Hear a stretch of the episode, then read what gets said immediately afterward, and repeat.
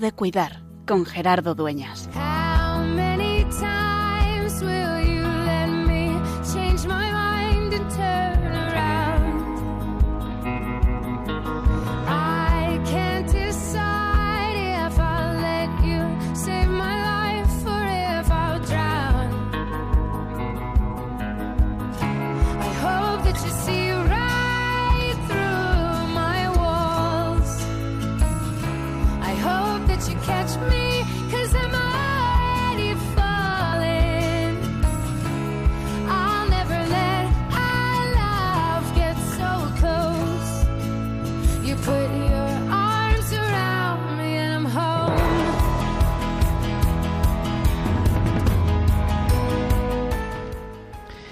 Tiempo vuela y es en el tiempo donde somos invitados a descubrir la presencia de Dios.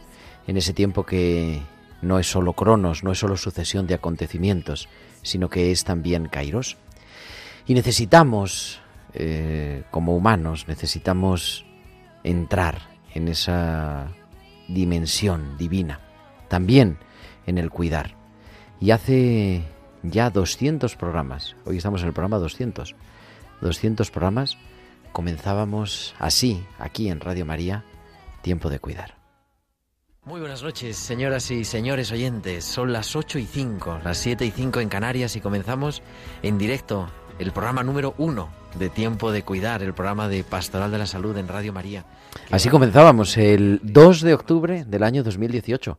Vamos a hacer ahora cuatro años, pero hoy es el programa 200 y queremos darle gracias a Dios porque hemos dedicado mucha, mucho tiempo, 200 horas de radio en directo para aprender a cuidar y para disfrutar cuidándonos y para aprender a cuidar al cuidador y para acompañar en el duelo y para descubrir testimonios impactantes y para ir crea- creando en esta familia de Radio María este pequeño espacio de descubrir que Dios se hace presente en medio del dolor, del sufrimiento, de la enfermedad, que Dios es el Dios de la esperanza. Y han sido pues muchos los colaboradores que nos habéis ayudado, han sido muchos los testimonios que hemos escuchado, que nos han hecho vibrar. Y habéis sido muchos, sobre todo los oyentes, que nos habéis acompañado y que nos seguís acompañando en esta temporada que vamos a estrenar en el mes de octubre. Así que hoy es tiempo de dar gracias y es tiempo de recordarnos, como hacemos cada martes aquí en Radio María, que es tiempo de cuidar.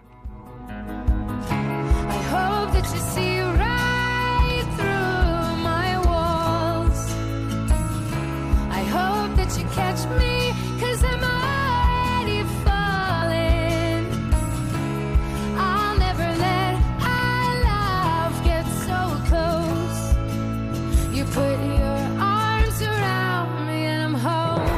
8 y 4, 7 y 4 de la tarde en Canarias. Comenzamos en directo desde los estudios centrales de Radio María Madrid esta nueva edición, la edición número 200 de Tiempo de Cuidar, en este martes 13 de septiembre del año 2022. Y con las mismas ganas, con la misma energía, con algo más de experiencia y de edad, pero dispuesto siempre a, a acompañarte y a hacerte pues pasar un rato agradable, intenso y, e intentar acercarte a Dios en esta tarde, en este anochecer en Radio María, con un equipo maravilloso al otro lado del cristal, haciendo que todo esto suene maravillosamente bien, que sea posible que nos estés escuchando en tu casa, en el coche, en el podcast, en donde sea. Juan Manuel González, Juanma, muy buenas, no- muy buenas tardes. Buenas tardes, Gerardo, y muchas felicidades. Pues nada, muchas gracias. Y tenemos aquí a Lourdes, que Lourdes, se me acaba de ir en la cabeza. Gutiérrez. Lourdes Gutiérrez, muy buenas tardes. Lourdes. Buenas tardes, diácono Gerardo.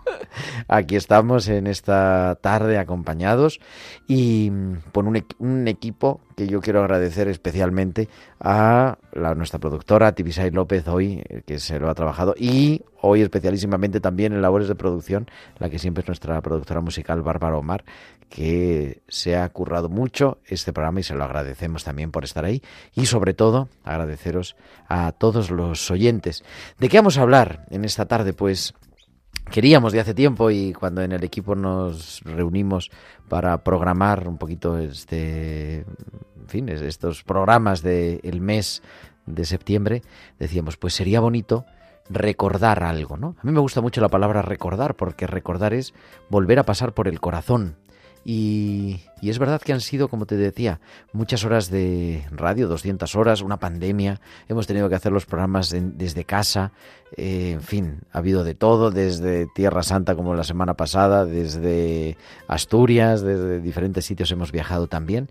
Y pues vamos a regalarnos ¿no? ese tiempo para recordar algunas historias, algunos momentos especialmente significativos. Y Lourdes, como siempre, queremos que nuestros oyentes nos escuchen, pero también que nos digan cosas.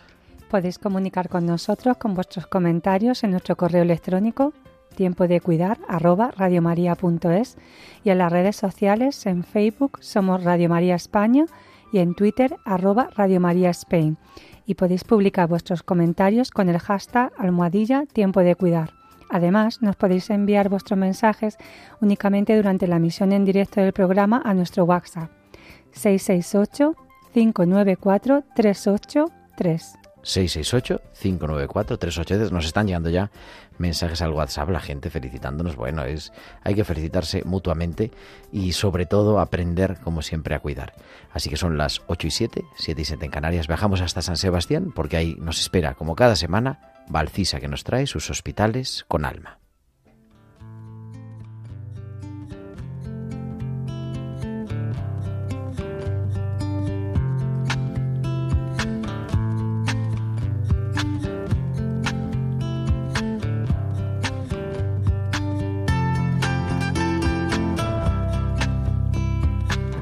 Y tenemos también a Valcisa que cada semana nos trae sus hospitales con alma. Muy buenas tardes. Buenas tardes, Gerardo. Felicidades por tantos programas. Y con la suerte de haber recorrido varios hospitales, hoy desde Donostia, buenas tardes también a todos los oyentes. Con la pasión de Bruce Springsteen. Siempre me ha gustado fijarme en aquellas personas que son capaces de expresar sus emociones, especialmente en los pacientes, pues leyendo su alma me ayuda a comprenderles mejor. Juan es un hombre que no ha dejado de sorprenderme desde que escuché su nombre por primera vez. Cuando estudiaba el caso, previo a la cirugía, me llamó mucho la atención que con 50 años tenía un historial de drogas consumidas que ya poco se ve.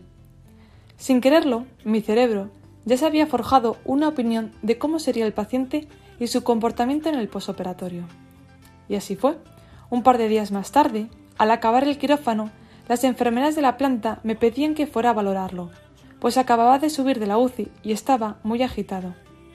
Iba acercándome a la habitación y escuché. Da hasta aquí el debut del drogas. Mi cerebro se llenó de todas las opiniones sin fundamento que se habían forjado solo por leer los antecedentes. Venga, no juzgues sin conocerle, escúchale, me decía a mí misma. Entré en la habitación y me encontré a un hombre tumbado en la cama, desolado y rodeado de las enfermeras que le estaban cogiendo las vías necesarias. Le saludé, me presenté y decidí tomar la iniciativa para contarle el escenario que tenía que afrontar ahora. Poco a poco vi cómo su agitación se iba desvaneciendo para dejar ver el miedo que tenía. Tranquilo, Juan, es normal que te sientas así.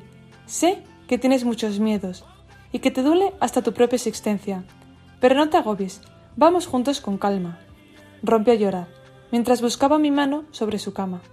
Se la di y poco a poco su angustia comenzó a desvanecerse. Un par de días más tarde, era sábado, y eso se notaba en el hospital. Había un ambiente más relajado, y Juan también lo quería. Entré en su habitación y tenía puesto a Bruce Springsteen. Viendo que estaba bien, le informé que sería muy posible que mañana se fuera de alta. Salí de la habitación y un grito hizo que volviera a entrar preocupada. ¿Todo bien, Juan? Acabo de escucharte gritar y me he asustado. Sí, todo bien, me decía mientras se reía. Es solo algo que he hecho. Me ha alegrado mucho de la noticia que me has dado. Me hizo reír. Con la pasión de la canción de Bruce Springsteen, Juan se alegraba también. Hoy le he entregado el informe de alta. Me preocupa que todo lo que haya pasado se le olvide y no cuide la cirugía, pero eso depende de él. Al despedirme se le entrecortaba la voz y se le escapaban las lágrimas. Solo él sabe por todo lo que ha tenido que pasar, pero ambos sabemos que esas lágrimas estaban llenas de agradecimiento. Hasta la semana que viene.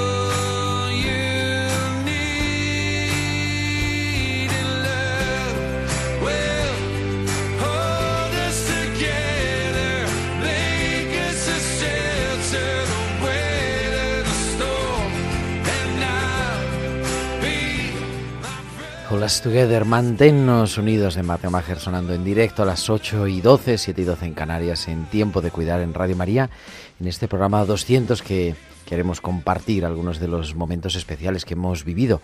Y comenzamos en nuestro primer programa entrevistando a algunos obispos, entrevistando a Monseñor Francés Pardo, obispo de, Gerona, que ha fallecido este año ah, por causa también de la enfermedad. Pero comenzamos también con este saludo que vamos a escuchar del cardenal Osoro, el cardenal arzobispo de Madrid. Siento una alegría inmensa el poder decir unas palabras a este programa que se comienza en Radio María, Tiempo de Cuidar, a través de Pastoral Sanitaria. El Señor estuvo muy cerca de los enfermos, los cuidó y les dio la salud. La Iglesia tiene la misma obligación, pues tiene que seguir los pasos del Señor. Que a través de Radio María lleguen unas palabras de esperanza, de aliento, de cercanía a quienes están enfermos y a quienes los cuidan, es una gracia de Dios. Que este programa sea una cercanía de nuestro Señor a todos los que lo escuchen y tengan la posibilidad de manifestar a otros que también lo oigan. Os quiero bendecir en el inicio del programa.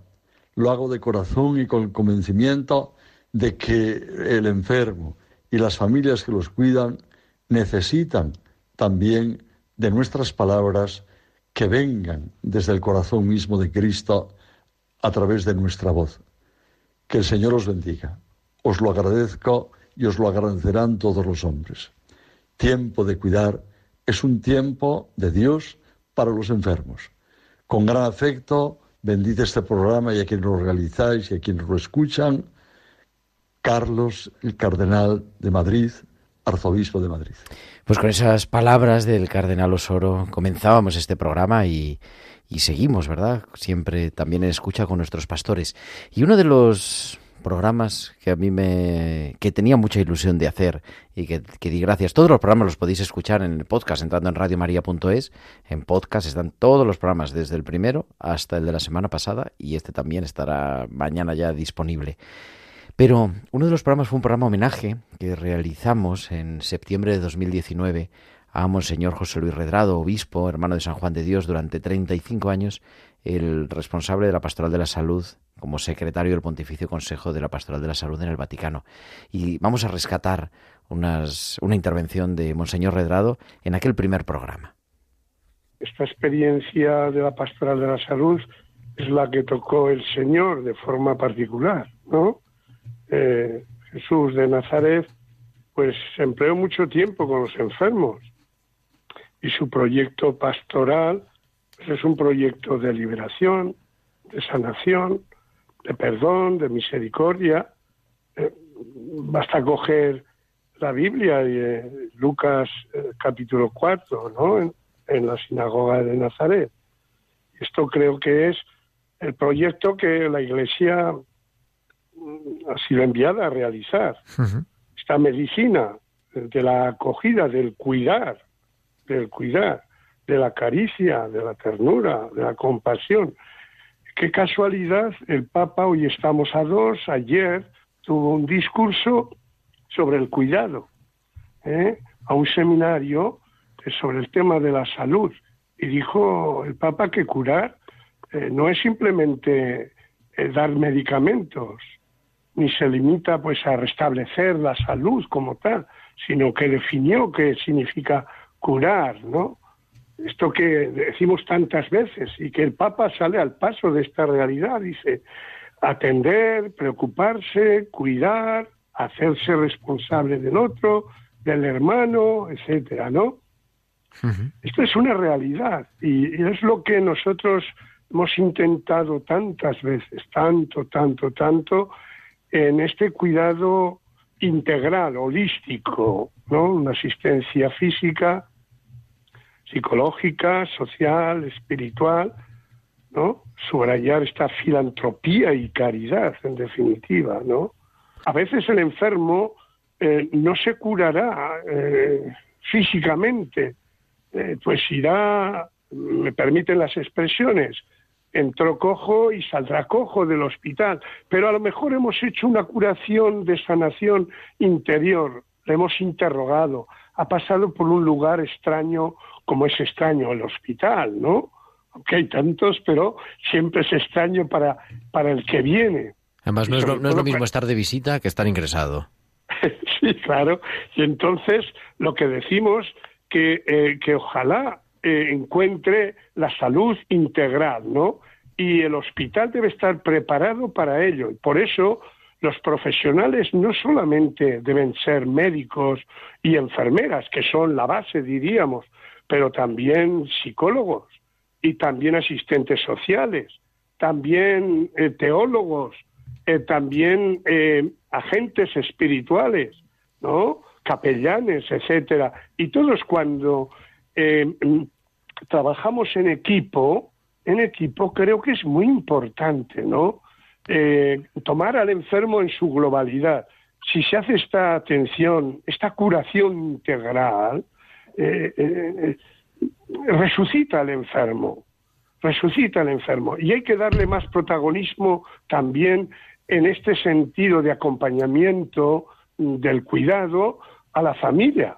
Hemos celebrado el, el Día de la de- del Enfermo este año, ¿no? El día, la familia. la familia, acompañar a la Sí, familia en la enfermedad. Acompañar a, acompañar a la familia en la enfermedad. Yo he dicho, y, lo repito, es el primer hospital la familia, es la el primer médico, la primera enfermera, etcétera, ¿no? Yo cuando visito a los enfermos y veo que una familia sabe estar en silencio o diciendo una palabra, etcétera, al oído, eh, o cogiendo la mano, etcétera, el, el enfermo se siente vivo, el enfermo eh, cura, ¿no? Cura. No solamente eh, está la medicina eh, de, de esa que nos cuesta dinero, hay una medicina que es, pues, pues la cariñoterapia que ha dicho Francisco también, nuestro, nuestro. Papa, la pastoral del buen recuerdo, ¿no? Pero que se vayan contentos por haber encontrado médicos y enfermeras atentos, voluntarios, el sacerdote, el servicio pastoral, etcétera, etcétera. Esto es una curación. ¿eh? No habremos llegado a la curación total, física, etcétera. Hemos hecho lo que hemos podido, pero hemos salvado al hombre. Palabras de José Luis Redrado, obispo, que siempre nos impulsa, siempre nos hacen reflexionar. Ha publicado un libro ahora, vamos a ver si lo podemos entrevistar. Va a estar en Madrid ahora a final de septiembre. Vamos a ver si le podemos entrevistar también, porque ha querido ser un poco el recoger toda su experiencia teórica, primero práctica, hermano de San Juan de Dios, luego teórica animando a nivel universal, la pastoral de la salud de la Santa Sede, y ahora otra vez jubilado, ya 10 años, en el Hospital de los Hermanos de San Juan de Dios en Zaragoza como capellán y yo creo que sirve también de ejemplo.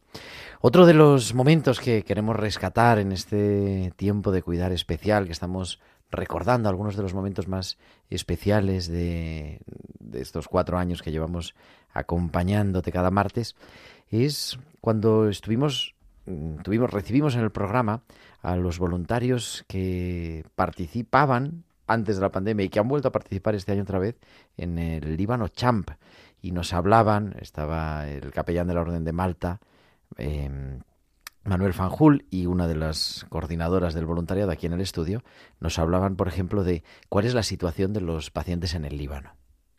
La inmensa mayoría ni tienen familia que les reconozca, ni reciben ninguna visita durante el año y, por supuesto, son muy pocos, escasísimos, los que en alguna ocasión salen del hospital durante unos días a visitar a su familia o a convivir con ellos. Por tanto, como decía Maca, lo, lo fundamental y particular de, esta, de este camp es que el, el enfermo la persona se vuelve única para alguien durante unas jornadas, independientemente de que luego nos esforcemos en organizar unas actividades de tipo lúdico, de tipo espiritual, de tipo personal y por supuesto en el cambio español de tipo gastronómico que puedan superar cualquier expectativa. Y nos hablaban también, aparte de lo que hacían, de cuál es el trabajo de los voluntarios tan reconocido. Hemos hablado muchísimas veces y yo no me canso de hacerlo y además en esta pandemia lo hemos notado mucho porque todavía los voluntarios no han vuelto a los hospitales y a las residencias. Seguimos teniendo problemas esta tarde, entre otras cosas, en el hospital. Hemos tenido una conversación sobre esto. Pero la importancia de los voluntarios y nos venían a visitar aquellos voluntarios del Líbano Camp. Y es que son 24 horas al día, una semana, o sea, es, es que es mm, muy fuerte. Yo, o sea, yo creo que el, el- el nivel de olvidarte de ti mismo en, en el campo, o sea, de, de- tus necesidades, o sea, de olvidarte de comer, de olvidarte de... O sea, es- no, es, no es una cosa muy agradable, pero olvidarte de tu higiene personal porque te priorizas la del enfermo. Eh, pues, ¿qué quiere hacer? Si te duele un pie, te lo comes, pero no te lo comes además de malas, por así decirlo. O sea, Sí, no, encima lo haces con todo el amor y con todo el... Sí que es verdad que al principio, o sea, yo el- el, viernes, el viernes fue, sí, el viernes, nos propusimos los voluntarios, eh, tres de los voluntarios españoles que fuimos, a hacer ayuno. Ajá. Entonces empezamos el día muy, muy entregados Santo, a la claro, es que causa. Santo. Entregaditos a la causa. Y mm, a media mañana más o menos me encontré con, con el padre en un pasillo y yo creía que debía tener como el pelo estufadísimo y cara de loca. Y me dice, ¿qué te pasa? Y digo, ¿qué has visto del ayuno? No. Entonces me dijo, no seas tonta, porque ya estás ayunando de otras cosas. Ahora mismo tienes que estar para tu enferma, para lo que sus necesidades. Entonces nada, llegamos a la comida, que allí comemos a las 12, y mm, la comida que hubo no nos apetecía. Entonces dijimos, bueno, es la excusa para seguir ayunando. Y luego teníamos una reunión, el padre y yo, con, con uno de las, bueno, una de las personas que lo gestiona allí. Entonces, yo estaba ya tan, tan, tan, tan saturada. Mi cabeza le había soltado tantos improperios a mi señora y tanto tal que cuando llegamos a, la reunión esta y empezaron a ¿queréis un zumo? ¿queréis un café? Sí, todo. O sea, ya el ayuno ya, o sea, lo, lo, paso por encima y además esa noche teníamos la cena de gala. Se hace una cena de gala tipo fiesta. Entonces fue como la excusa, mira, yo ya no puedo más, o sea, necesito comérmelo todo, básicamente. Por, pero sí que es verdad que el, o sea, el día anterior, el jueves, por ejemplo, eh, mi enferma se puso, enfer- se puso malita. Porque, claro, allí la comida es súper rica y en cantidades industriales.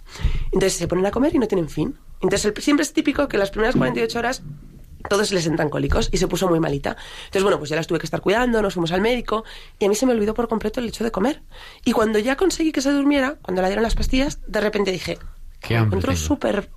O sea, estoy, estoy desfallecida. Dije, claro, si es que llevo sin comer desde las 8 de la mañana y son las 6 de la tarde. Entonces es, bueno, pues nada, o sea, el, el- sobrepones a esta persona totalmente desconocida hasta hace seis días, el- bueno, el comentario de varios de los voluntarios el domingo cuando estábamos de turismo en, en Beirut era, ¿cómo me acuerdo de, bueno, pues de, Noah, de Helen, de, nuestras señoras de, de este campamento? Y yo sigo todavía eh, acordándome, es más, eh, tenemos, bueno, es como célebre mi enferma de que me tocó este verano. Es como conocida. Y en estas navidades les, eh, les mandamos una felicitación de Navidad a todos Ajá. nuestros enfermos. Y a mí me salió del alma, es, es una, es una chica de 22 años eh, que, bueno, pues su comportamiento es de, de- de una niña de 12, 13 años. Y me salió del alma hacerla como un paquetito, como con peines, pinturas. Y, y es esa entrega y el acordarte y el seguir en contacto, en cierta forma.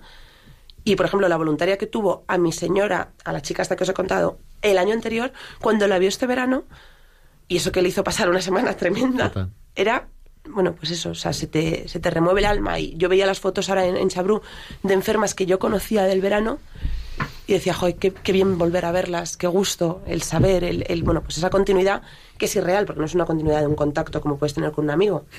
Pero bueno, que al final se crea este hilo tan especial. Programa del 23 de abril de 2019 y claro, llegó el año 2020, el año 2020 Lourdes marcado Marcado por la pandemia del por COVID. la pandemia, efectivamente. Tantos programas que hicimos, pues desde casa con un esfuerzo tremendo técnico, no mío especialmente, pero de aquí de los, los asistentes de Radio María. Me acuerdo una foto que nos mandó Nico en su casa con el estudio montado, bueno, increíble. Y, pero bueno, eh, mantuvimos, mantuvimos el directo, eh, tanto tiempo, tantas historias, tantos consejos. Y el 3 de agosto del 2021, al año de eso, emitimos un programa en el que recordábamos todo lo que se había hecho. Y de- en, concreto, de una fundación, como ejemplo, la Fundación Pablo, Pablo, Pablo hablamos con su presidenta, Ana Sendagorta. En marzo del año pasado, o sea, en marzo del 2020, cuando estábamos fatal, de repente a mí me llegó a la delegación una, pues no sé, una propuesta diciendo, oye, necesitáis los capellanes de Madrid EPIs. Y, y al otro lado estaba Ana, ¿recuerdas, Ana? Claro, claro que lo recuerdo. Fue una campaña, bueno, muy bonita que surgió espontáneamente de la Fundación Pablo Horstman, pues al, ser conscientes, digamos, de la enorme desprotección en la que estaban trabajando nuestros sanitarios, porque hubo un momento por allá, por el mes de marzo, donde nuestros sanitarios estaban sin mascarillas, sin guantes a veces, sin EPIs, y también estaban así las residencias de ancianos y, bueno, y vosotros, ¿no? Todos los sacerdotes que estabais atendiendo a tantos enfermos, a tantos pacientes moribundos y prácticamente ibais desprotegidos.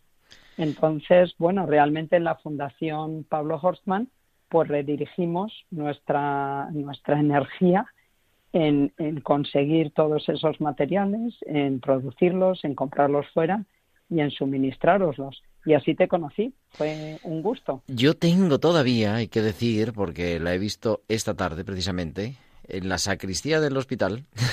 la, vamos, la caja ya no tiene nada dentro, pero me quedé con la caja porque venía con un papelito que ponía eh, Fundación Pablo Horstman y algo así como gracias por cuidarnos, me parece que, Claro. que ponía, ¿no? Y me parecía, bueno, pues bonito dejarlo ahí y entonces pues la verdad que luego la he usado para, la he reutilizado, la caja de cartón, es una caja de cartón normal de, no sé, de lo que sea, eh, donde Claro, venían es pues los EPIs. Al margen de, de, bueno de, de procuraros materiales básicos de protección queríamos también animaros y haceros llegar un poco de esa energía positiva de, de los que estábamos en casa confinados pero en ese momento no podíamos hacer más. Y también al mismo tiempo agradeceros no que yo creo que es muy muy importante que toda la sociedad civil seamos conscientes del agradecimiento debido a tantos que os habéis bueno, jugado la piel atendiendo a quienes teníais que atender en aquel momento.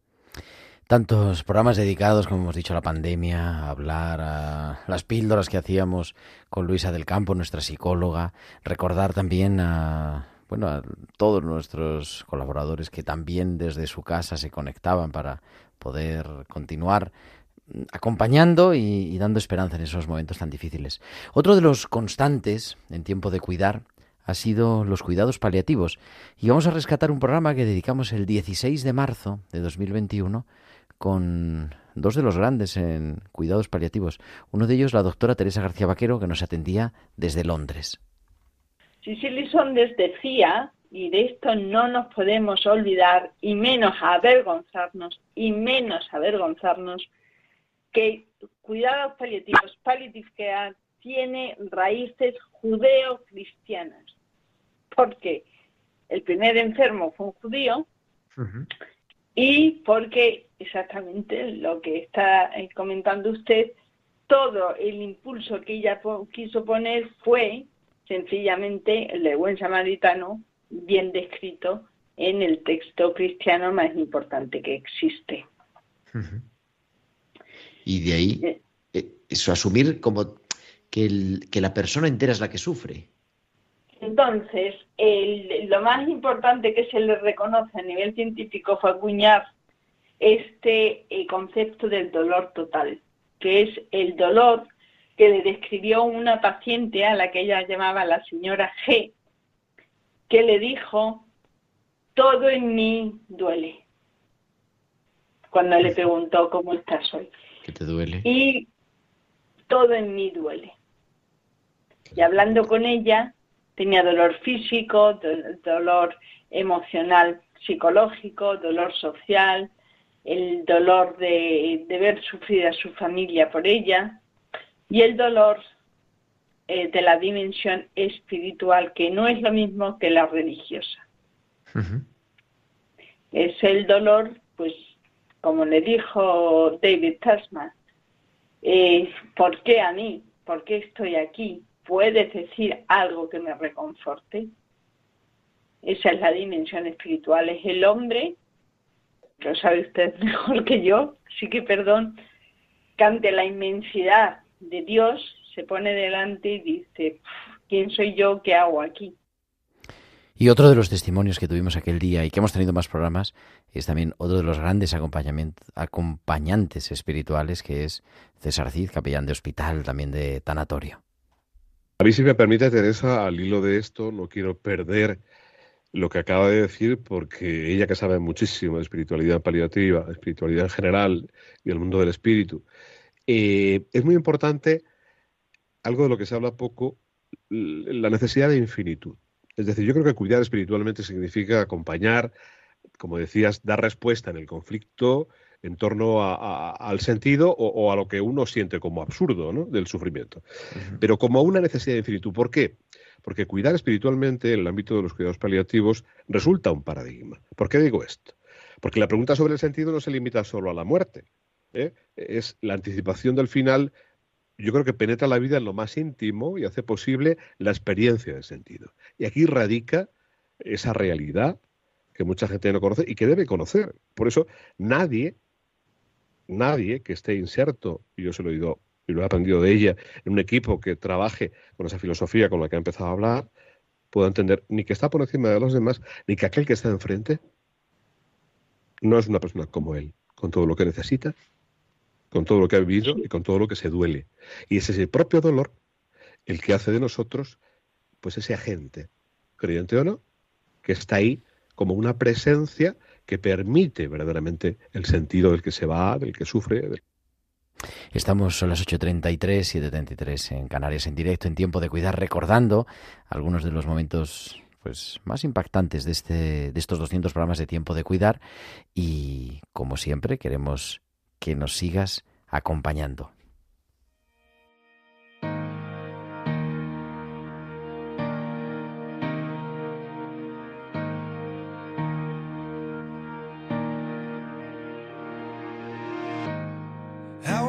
Could different now, now that my heart's been found. Nothing really feels the same. I hold my head a bit higher, I lift my voice a bit louder. Yeah, something inside has changed. I am a mountain mover, water walker, more than just an overcomer. Cause I've been set free. Am a gospel preacher, heart on fire, freedom singing, testifier. Cause I've been redeemed.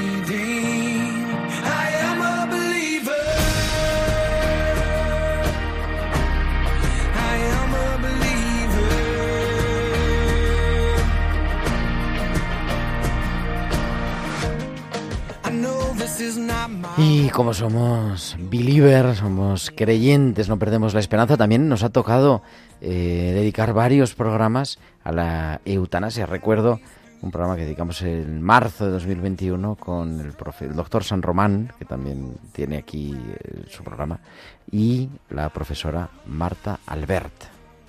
La manipulación de la conciencia diciendo que estábamos de enhorabuena porque tenemos un nuevo derecho y que, eh, bueno, pues que, que no quiere ejercerlo, que no lo ejerza, a eso como podemos contestar, porque claro, eso del derecho, además dicen derecho a morir, que no es derecho a morir, es derecho a que me maten. Yo tengo derecho a obligar a otro a que me maten, ¿no? Y, y obligar al médico, Jesús. A ver, los médicos, una de las primeras cosas que han, que han dicho, y así se ha posicionado el, el Colegio Oficial de Médicos de Madrid hace relativamente poco, es precisamente que se ha hurtado el debate. Quiero decir, esta ley, que como bien explicaba Marta, es una ley que tiene un trasfondo ideológico muy potente y que ha ido precedida de una manipulación del lenguaje muy muy básica, ¿no? Lo que pasa es que, que en general muchas veces tampoco sabes eh, de qué te están hablando cuando estás eh, ahí, eres un ciudadano más, pues tampoco sabes muy bien la diferencia entre cuidados paliativos, eutanasia pasiva, eutanasia activa, etcétera, etcétera. Entonces ha habido muchísima manipulación del lenguaje y desde el punto de vista médico se ha echado de menos muchísimo un debate un debate serio, ¿no? En un país, en un entorno como el nuestro, en el cual es de los países que tienen más atrasados todo el tema del cuidado al final de la vida y todo el tema de los de los cuidados paliativos. ¿no? En, hace apenas dos años, en el 2019, la Asociación Médica Mundial se posicionó en contra de la eutanasia como dejando claro que esto no es un acto médico, ¿no? es decir, lo podemos llamar como quieras, pero un acto médico dentro de lo que es el papel del médico de cuidar a su paciente al final de la vida, evidentemente el quitarle la vida no está incluido. Y esto no lo hemos tenido, que los médicos no hemos tenido ocasión de realmente decir cuál es nuestro punto de vista más que a título individual en programas como el nuestro o en, en algunas tertulias simbólicas, ¿no? Y por eso, pues, eh, a mí me da mucha pena, ¿no?, de ver un poquito cómo, por una cuestión fundamentalmente ideológica, como muchas de las leyes que estamos viviendo ahora, pues se trata de hacer ética a base de real decreto, ¿no? que es uno de los grandes problemas que tenemos en el mundo actual, es como lo bueno y lo malo se decide eh, en función de si la ley está publicada o no, ¿no? Y además eso metido dentro de una pandemia que ha matado a 100.000 personas prácticamente, ¿no? O decenas de sí, miles por lo menos. Sí, sí, sí, sí, es que no, no tiene ningún sentido ni el momento ni la forma, ¿no? Y hablábamos también, recordamos, hace un año más o menos, el 17 de agosto del año pasado, he hecho un programa desde Asturias, desde La Granda, dedicado precisamente a la eutanasia. Hablábamos con el director del curso La Granda, obispo auxiliar de Madrid, Juan Antonio Martínez Camino. Hay una serie de una, rama de la medicina que enseña a todos los médicos a no abandonar a los enfermos que ya no puede eh, curar, pero que sí que debe seguir cuidando. Y eh, eh, y, y, y, una, una, y una disciplina especial y unas secciones que están sin, sin explorar. Bueno, entonces, en este marco, una situación tan precaria, que vengamos ahora con una ley que ese gobierno nos no nos sorprenda, sino que nos haya impuesto, como decían casi todos hoy los participantes, una ley que no hay en el mundo casi ninguna.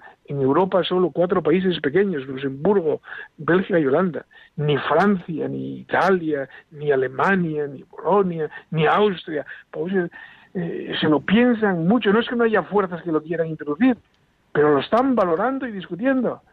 Y tienen los cuidados paliativos mucho más desarrollados. Y no, si los que están en estos cuidados, aunque hayan entrado diciendo que se quieren morir, a los dos días ya cambian de opinión. ¿Eh? Y que no hay ninguno que ninguna excepción en esto. Nos dice él que lleva 30 años en este asunto.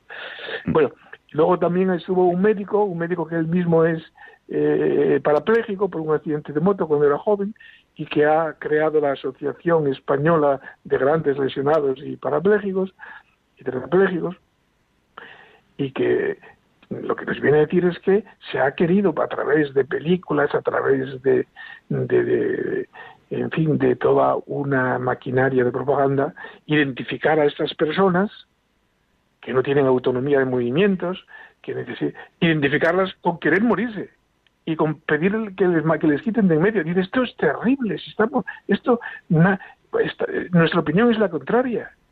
Eh, es que lo que necesitamos es eh, ayuda para vivir como lo que somos, personas dignas.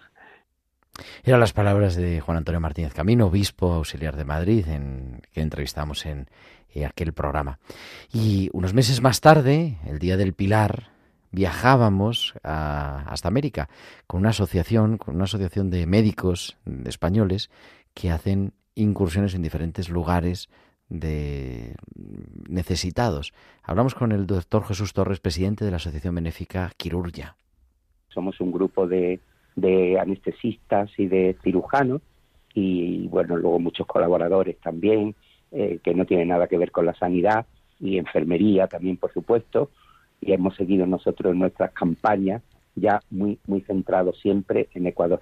Hemos hecho alguna inclusión por, por en Gambia en África pero bueno aquello está por ver si vamos a hacer alguna campaña allí y actualmente seguimos trabajando eh, en Ecuador como como estoy comentando Y entonces lo que consiste es médicos que están aquí, vamos, cirujanos y anestesistas sobre todo, no sé si también alguien de personal de enfermería o... Exactamente.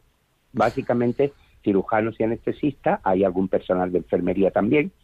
Y bueno, pues ya no solo de, de Madrid, sino que se han adherido a un grupo de, de cirujanos y cirujanos pediátricos de Málaga. Y bueno, pues ahora el día 29 de este mes eh, tenemos nuestra pro- próxima campaña. Son campañas de 10 días. Pues piensa que el único jubilado, bueno, estoy yo y el cirujano pediátrico de Málaga también está jubilado, pero los demás, bueno, pues Están activos, claro, son sus vacaciones. Sí, claro, son nuestras vacaciones o nuestros días de, de- eso, de vacaciones, efectivamente.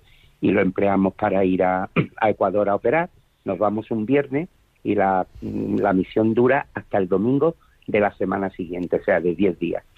Y en ese tiempo operamos aproximadamente a unos 100 pacientes, ge- generalmente de patología de la pared, de hernias, de ventraciones, y también si nos llega alguna urgencia la hacemos, operamos también a niños, por eso tenemos el cirujano pediátrico, y bueno, pues es patología que no, que no precisa ingreso, que lo hacemos 99% de forma ambulante, operamos al paciente con, con anestesia regional y a los niños no, a los niños con anestesia mm, general, por supuesto. Le damos el alta unas cuantas horas después de, de haber sido operado, cuando ya cumplen los criterios, eh, bueno, pues establecidos mm, mundialmente, consensuados mundialmente, que son pues que tienen controlar dolor, que ya han tolerado la ingesta de líquidos y que no y que no, vamos, que han hecho pis, y han podido evacuar la vejiga y tal, pues lo mandamos a casa con recomendaciones, con antibióticos y mm, bueno, pues pues hacemos los procedimientos, pues intentamos y, y lo conseguimos con la misma seguridad que, que aquí en España, es Ujú. decir, le ponemos sus mallas, le damos su profilaxis de antibióticos, es decir, nosotros el protocolo que tenemos en España intentamos traspasarlo íntegramente allí, a, a Ecuador, para hacerlo con la mayor seguridad. Y la verdad es que, pues los seis años que llevamos, más de 500 pacientes hemos atendido y con unos resultados pues similares a los que tenemos aquí. Y ya llegando, que estamos llegando a la recta final de nuestro programa, vamos a repasar uno de los programas más divertidos, porque con los hermanos Poveda siempre se tiene profundidad, pero se tiene también diversión. Nos contaban cómo habían hecho el Camino de Santiago con ese sentido de duelo, de dar gracias a Dios por la muerte de, José María Poveda, que ha, que ha fallecido hace unos meses. Lo escuchábamos el 19 de julio. Bueno, yo creo que lo importante cuando te embarcas en una aventura, recorrer 700 kilómetros a caballo, Más, es una- más, una- son una- unos 780 porque no es todo recto. Exactamente, entonces eh, yo creo que hay que tener un par de ideas claras, ¿no? La primera es quién eres y somos hermanos. Eh, ¿De dónde venimos? Venimos de un proceso de duelo, un proceso de duelo de una muerte inesperada de un hermano que tenía 73 años, que como que no tocaba morirse, entre comillas, ¿no? ¿Y dónde íbamos? Íbamos a Santiago, ¿no? Ir a Santiago de alguna manera es eh, se puede ver al menos en tres planos. Un plano objetivo, que es cuántos kilómetros hay, un plano subjetivo, que es lo que es el camino para mí, o un plano simbólico, que es ir a Finisterre, o sea, al final del mundo, llevados por la fe, ¿no? O sea, que no íbamos a hacer la ruta del bacalao, ni, sino que íbamos a donde está enterrado Santiago, que durante muchos años en, en el cristianismo era como el lugar más eh, occidental donde se había, donde se había eh, predicado el Evangelio, ¿no? Entonces, pues se juntaban esto. Y luego teníamos un criterio que era el criterio de echar un par, ¿no? Un par de días a la semana, ¿no? Sábado, domingo, sábado, domingo. y empezaron a surgir problemas porque en estas aventuras siempre hay un punto de inflexión. El problema es que era invierno, el problema es que por la noche hacía 7 grados bajo cero, el problema es que cada vez estábamos más lejos de Madrid, el problema era que uno de los caballos se lesionó, el problema es que los albergues estaban cerrados, o sea, empezaron a aparecer muchos problemas. Aquello parecía el famoso libro de matemáticas que se suicidó porque tenía muchos problemas, ¿no?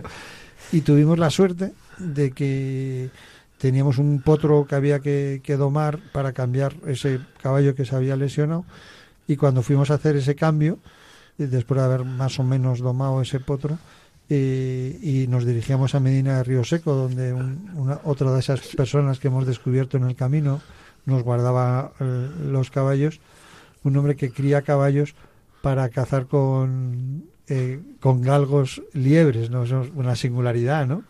Bueno, pues eh, yo me acordé que conocía a un sacerdote que, que vive en Valladolid, que se llama eh, don Ignacio Aparici, y dije, pues le voy a llamar para decirle que, que falleció mi hermano, que estudió con él medicina, que estamos en Medina Río Seco, y nos dijo, oye, no dejéis de hablar con el párroco de Medina del Río Seco, don Alberto, porque es muy amigo mío, y seguro que le hace mucha ilusión que dos caballeros pues le saludéis, ¿no? Y la verdad que en gran medida el- la comida con don Alberto cambió un poco el, esa deriva de problemas del camino hacia las soluciones del camino, ¿no? Él le hizo algo tan generoso como invitarnos a comer y el aperitivo fue una carrillada, con lo cual pues imagínate la comida cómo fue, o sea, nos íbamos viniendo a más y, y nos hizo ver la importancia de lo que estábamos haciendo. Yo por lo menos en ese momento, como dice Miguel, empezamos un poco como un reto, un juego, y él nos dijo, oye, estáis haciendo el Camino de Santiago en memoria de vuestro hermano, lo estáis haciendo a caballo, lo estáis haciendo en invierno, permitirme dos consejos. Uno es cabalgar tres días en vez de dos días, porque estáis ya muy lejos de Madrid, y otro es aprovecharos o apoyaros en la iglesia, porque parece que en España cuando se dice con la iglesia hemos topado, es un poco como Don Quijote cuando se mete en el callejón del Toboso, cuando en realidad la iglesia es eh, nos acoge cuando haces el camino y de hecho pues dos etapas después estábamos con el obispo de León, ¿no? Y entonces ya sí que nos vinimos para arriba. Los hermanos Poveda contándonos su camino de Santiago a la peregrinación lo puedes escuchar, como decimos, en el podcast y cada semana también, ya desde hace un tiempito, tenemos nuestra biblista de cabecera que nos trae las pinceladas bíblicas.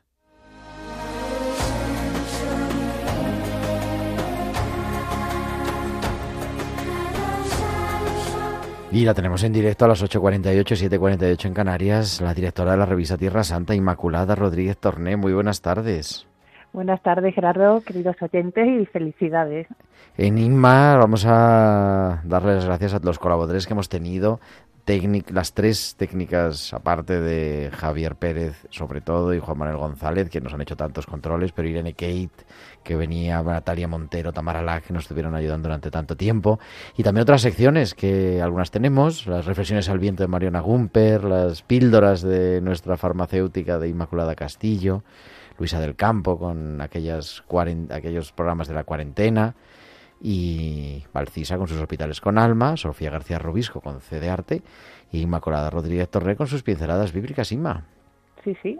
Bueno, y para aportar mi granito de de arena a estos 200 programas, pues la pincelada de hoy. Vamos a tratar el, el verbo y la raíz eh, cuidar, que da título a nuestro programa. Pues venga, Eh, vamos allá. Mira, en castellano tenemos dos palabras diferentes que son cuidar y curar, y que vienen curiosamente de la misma raíz latina, que es curare. Y en castellano son distintas, aunque son parecidas y complementarias. Pero la palabra cuidado tiene mm, diversos significados en nuestra lengua. El más inmediato y popular funciona como un aviso ante un peligro inminente. Cuidado, es de esas primeras palabras que aprendemos cuando somos niños y será de las que más usemos durante toda la vida. Con respecto a la salud, cuidar significa aplicar los remedios necesarios para el bienestar, principalmente del cuerpo, pero no solo. Cuidar es tratar con mimo, con ternura, cuidar es acariciar y dar cariño, es reconocer la dignidad que todas las personas tenemos y principalmente las enfermas, las más necesitadas, las más frágiles y pequeñas. Esas donde parece que su dignidad parece un poco escondida, pero pero la tienen, vaya, sí la tienen. Bueno, así, así pensaba Jesús, y así lo transmitía de parte de Dios Padre, que cuida y ama a todos sus hijos, aunque se hayan ido lejos como el de la parábola del hijo pródigo. Curiosamente Jesús cuidaba, pero también curaba, porque él tenía ese poder, por algo era hijo de Dios. En él cuidar y curar eran la misma cosa. Y por eso leemos en los evangelios que se le pegaba a la gente, en cuanto se corría la voz que Jesús estaba cerca, se agolpaban las personas, especialmente los enfermos, esperando su paso. Porque todos deseaban estar con él, tocarle, para quedar sano en el cuerpo, pero también en el alma. Eh, con este mismo verbo griego decimos que su presencia era terapéutica. Y sus palabras, sus historias, sus parábolas sanaban tristezas, desesperanzas, depresiones y abrían la vida cerrada de tanta gente al horizonte infinito de la misericordia del Padre. Hoy celebramos, estamos de celebración, que el Señor Jesús nos hizo nacer a una existencia nueva. Desde que Él acampó entre nosotros, la enfermedad y hasta la muerte ya no son lo que eran. Nuestra vida no es una existencia sin sentido. Nuestra vida puede ser algo grande en su sencillez. Jesús nos abrió camino y fue por delante. Siempre es tiempo de dejarse curar por Jesús, de cuidarse y de cuidar en su nombre. Siempre es Kairos, como dijiste tú, Gerardo, al principio del que programa. Tenemos, tenemos una pincelada maravillosa de Kairos y Cronos, efectivamente. Efectivamente, pues siempre es Kairos, siempre es momento oportuno para agradecer los cuidados de Dios y para seguir como la Iglesia continuando la misión cuidadora del Señor.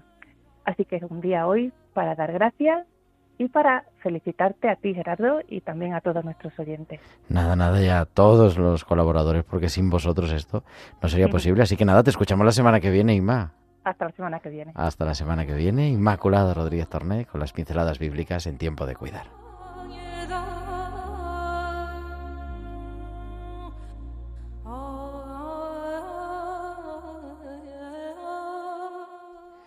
Y también este mes de julio, para terminar el programa, un programa precioso sobre una misión en Perú, que nos acompañaba una de las dos médicos que habían estado haciéndolo, la doctora Virginia Noriega, que nos terminaba el programa hablando del sentido de la enfermedad y, de cómo ver en Dios la presencia en medio del enfermo.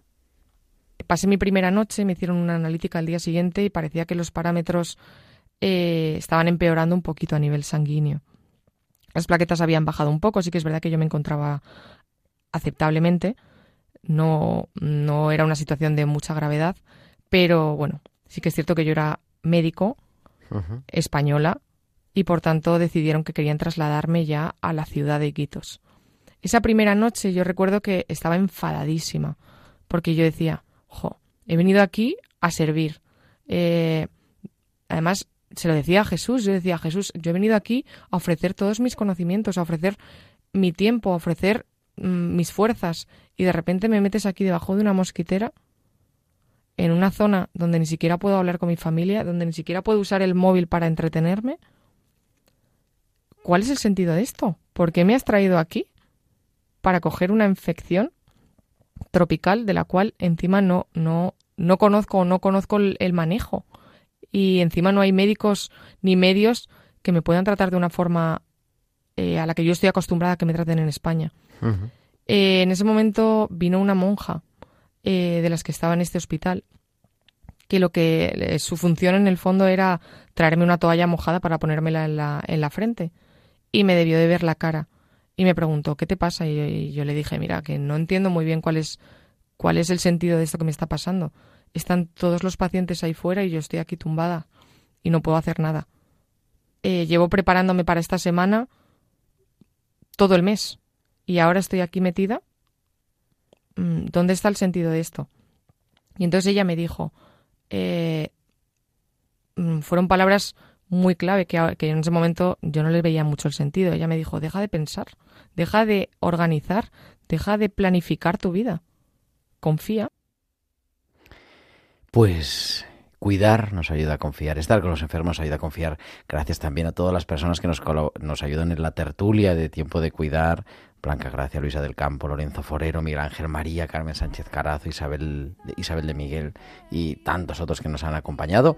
Y volveremos el próximo martes, que será 20 de septiembre. Muchísimas gracias, querida Lourdes Gutiérrez Trujillo. Muchas gracias, eh, Diácono. Gerardo, por invitarme. Un placer, como siempre. Gracias a Juan Manuel González que ha puesto más recortes que, que nunca y nos vemos también la semana que viene.